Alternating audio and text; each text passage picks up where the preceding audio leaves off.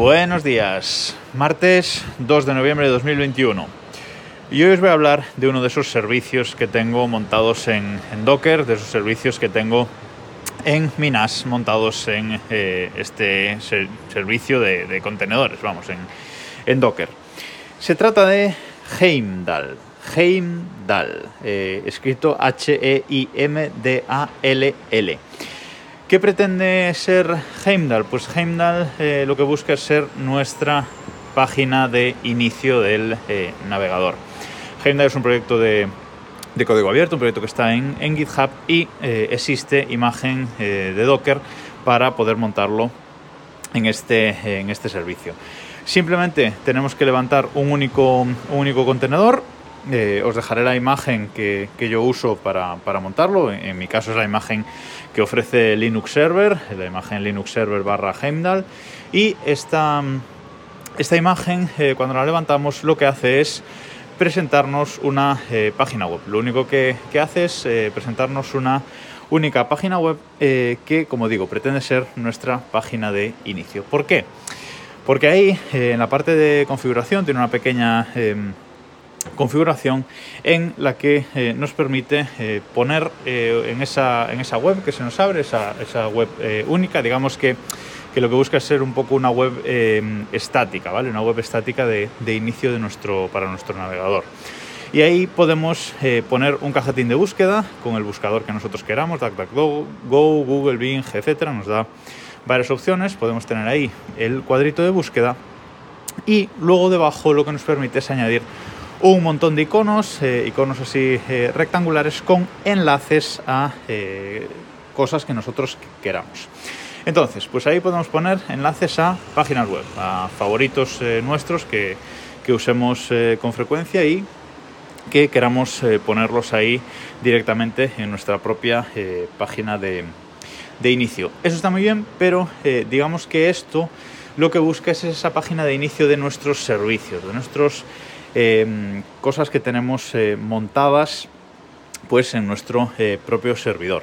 Y así lo tengo yo. Yo tengo ahí más de 40 eh, enlaces, se presentan pues a modo de a modo de tabla, depende de lo ancha que sea nuestra, nuestra pantalla, ¿no? Pero en mi caso, por ejemplo, en la pantalla del, del, MacBook Pro de 13 pulgadas, pues yo lo que veo son cuatro de estos iconos rectangulares cada uno de estos menús eh, rectangulares, cuatro em, a lo largo, a lo ancho de la pantalla y luego en vertical, pues como digo, tengo más de 10 filas de eh, estos iconos. Lo bueno de Heimdall es que cuando añadimos uno de estos servicios eh, tenemos una lista desplegable que además se va actualizando em, ella sola contra el, GitHub del, del proyecto, vaya y ahí van añadiendo servicios eh, conocidos. Entonces, eh, nosotros ponemos, por ejemplo, la IP de nuestro servidor, de nuestra web de administración de eh, PyHole, de nuestro servidor DNS de, casa y elegimos en el desplegable PyHole, con lo cual él ya nos coge un color para esa ficha, esa, esa ficha, ese icono que vamos a ver en nuestra página inicial y nos pone el icono y un color, un color ya que tiene predefinido. Por supuesto, nosotros podemos cambiar ese icono y podemos cambiar el, color, pero lo bueno, como digo, es que ya te reconoce la eh, aplicación. ¿Qué más tengo yo ahí? Pues eso, tengo mis, mis tres servidores de PyHole, por ejemplo. Tengo mi servicio de, de monitorización Zabbix, también un icono ahí. Tengo eh, todos los, los, enlaces a Sonar, Radar, Jacket, eh, estos servicios de descarga de contenidos que ya os comenté en un, en un episodio. Os dejo el enlace de, ese episodio en las notas del, de este podcast de hoy. Eh, también tengo un enlace pues, a, la propia web de Plex, a la página de administración del blog de Desde Reloj. Eh, incluso eh, tengo también los enlaces con las IPs internas, con, con las 192, 168, etcétera, las IPs internas de los routers, de los routers de, de casa, de los routers de las casas de, la familia, para tenerlos directamente ahí accesibles. Los enlaces a las páginas de administración de Homebridge, de Home Assistant, de, bueno, de Portainer, eh, un enlace a, la página de administración de, del NAS, enlaces a las cámaras, bueno, enlaces a un montón de cosas y como digo, sobre todo yo lo que tengo ahí son enlaces eh, internos, enlaces a IPs, eh, IPs privadas de, de mi red para, bueno, pues poder acceder rápidamente a esos eh, contenidos, ¿vale? A esas webs de, administración de todos los servicios que yo tengo montados. Por ejemplo, eh, el servicio de, Sonar para descarga de, series, pues yo pongo la IP interna de mi, de mi servidor, de mi web de administración de, Sonar y selecciono en la lista de servicios Sonar, que ya me va a salir ahí, con lo cual me coge el icono de, Sonar y me pone un color acorde y ya se me añade como eh, botón.